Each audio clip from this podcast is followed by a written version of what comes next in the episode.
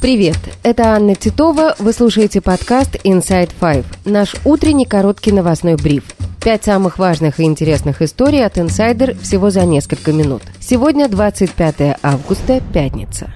История первая. Смерть Евгения Пригожина официально все еще не подтверждена. Косвенным подтверждением можно назвать соболезнование Владимира Путина, который в ходе встречи с ВРИО главы так называемой ДНР Денисом Пушилиным прокомментировал падение самолета Пригожина, самого Пригожина назвал талантливым человеком со сложной судьбой и сообщил, что Следственный комитет уже начал расследование падения самолета. Пригожина я знал очень давно, с начала 90-х годов.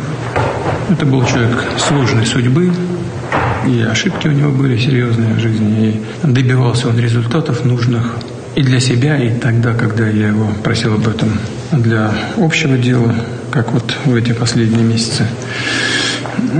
Он был талантливый человек, талантливый бизнесмен, работал не только у нас в стране, и с результатом работал, но и за границей.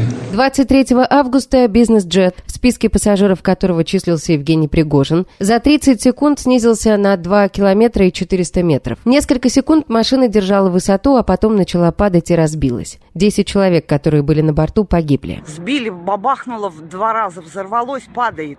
Ты посмотри, падает дым пошел какой. А там он куски летят еще. Идет обсуждение различных версий произошедшего. Издание Financial Times со ссылкой на неназванного западного чиновника пишет, что самолет был сбит российским зенитным ракетным комплексом. BBC приводит мнение источников, связанных с британскими оборонными ведомствами, о причастности ФСБ к катастрофе. По информации российского издания «Шот», причиной катастрофы могло стать взрывное устройство, заложенное в шасси. В Москве, Петербурге, Новосибирске и Екатеринбурге устроили мемориалы. К ним несут флаги ЧВК Вагнера, цветы и свечи. Стихийный мемориал появился и на фасаде цирка, в воротах которого застревал танк ЧВК Вагнера во время мятежа Пригожина. Рядом дежурят силовики, сообщили подписчики Астры.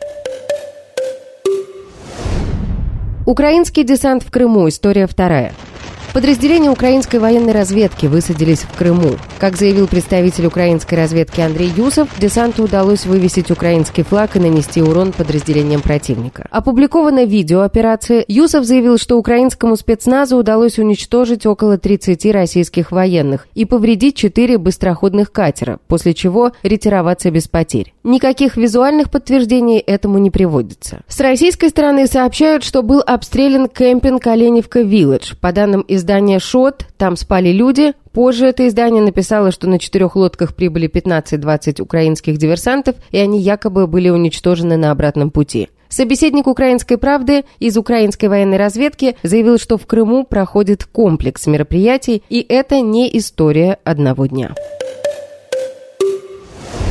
История третья. В Японии начали сбрасывать в океан очищенную радиоактивную воду с АЭС Фукусима-1. Воду сбрасывают на расстоянии километра от берега через подводный тоннель, предварительно разбавив каждую тонну такой воды тысячей тонн чистой морской воды. Вода использовалась для охлаждения остановленных ядерных реакторов станции. С момента аварии в 2011 году накопилось более миллиона тонн воды. После того, как Япония начала сброс воды, Китай объявил, что полностью приостанавливает поставки японских морепродуктов для защиты здоровья китайских потребителей. Против сброса воды выступают также рыбаки из Фукусимы. В Токио сотни людей собрались у штаб-квартиры компании Tokyo Electric Power в знак протеста.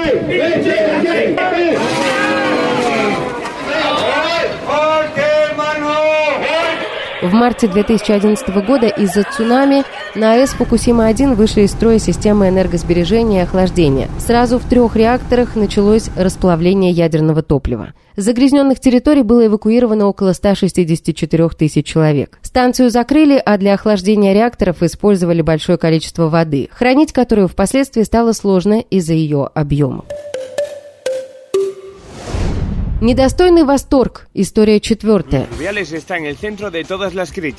Дисциплинарный комитет ФИФА открыл дело против президента Королевской испанской футбольной ассоциации Луиса Рубиалиса. Он оказался в центре скандала из-за своего поведения во время финального матча на чемпионате мира среди женщин, где испанская сборная впервые в своей истории одержала победу. На церемонии награждения Рубиалис поцеловал в губы футболистку Дженнифер Эрмоса. Испанские журналисты и политики назвали этот поступок неприемлемым. Вице-премьер Испании Иоланда Диас призвала уволить его. Рубиалис позднее принес извинения и заявил, что совершил ошибку, и у него не было дурных намерений. Все произошло из-за сильных эмоций. Но поведение главы Испанской Федерации футбола за несколько минут до поцелуя могут посчитать отягчающим обстоятельством. Стоя на трибуне рядом с королевой Испании и принцессой, он, радуясь забитому голу, схватил себя за промежность, выразив таким образом восторг от победы испанской команды. Теперь дисциплинарный комитет будет решать, нарушил ли Рубиалис основные правила достойного поведения и повел ли себя таким образом, что это нанесло ущерб репутации футбола или ФИФА.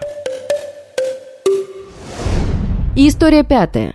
Предвыборные дебаты в Кемеровской области пришлось отменить, потому что ни один из кандидатов на них не пришел. Дебаты должны были пройти на телеканале «Россия-1 Кузбасс», но эфир продлился всего несколько секунд. Ведущий, который должен был проводить его, указал на пустые стойки для спикеров. Здравствуйте! В прямом эфире совместное агитационное мероприятие по выборам в законодательное собрание Кузбасса. Сегодня в студию никто не пришел, поэтому эфир канала «Россия-1» продолжит тематическое вещание. Дебаты должны были пройти между представителями КПРФ и ЛДПР. В обеих партиях отсутствие кандидатов объяснили занятостью на других мероприятиях. В КПРФ рассказали, что кандидат отсутствовал из-за встречи с избирателями, в ЛДПР из-за визита лидера партии Леонида Слуцкого. С 8 по 10 сентября в Кемеровской области пройдут выборы депутатов местного парламента, а также губернатора региона. И это все на сегодня. Это был подкаст Inside Five.